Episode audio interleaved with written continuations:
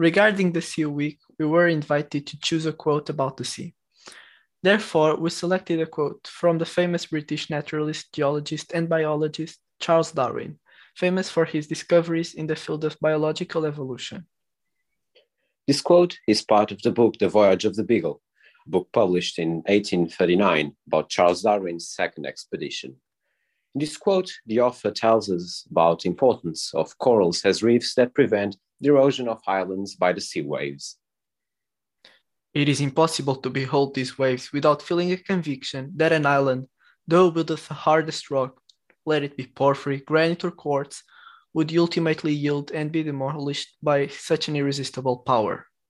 Yet these low, insignificant coral islets stand and are victorious. For here, another power, as an antagonist, takes part in the contest. The organic forces separate the atoms of carbonate of lime one by one from the foaming breakers and unite them into a symmetrical structure. Let a hurricane tear up its thousand huge fragments. Yet, what will that tell against the accumulated labor of myriads of architects at work night and day, month after month?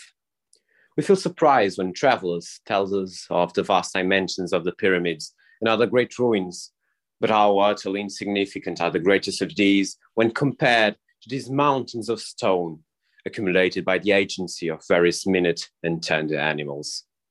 This is a wonder which does not at first strike the eye of the body, but after reflection, the eye of reason.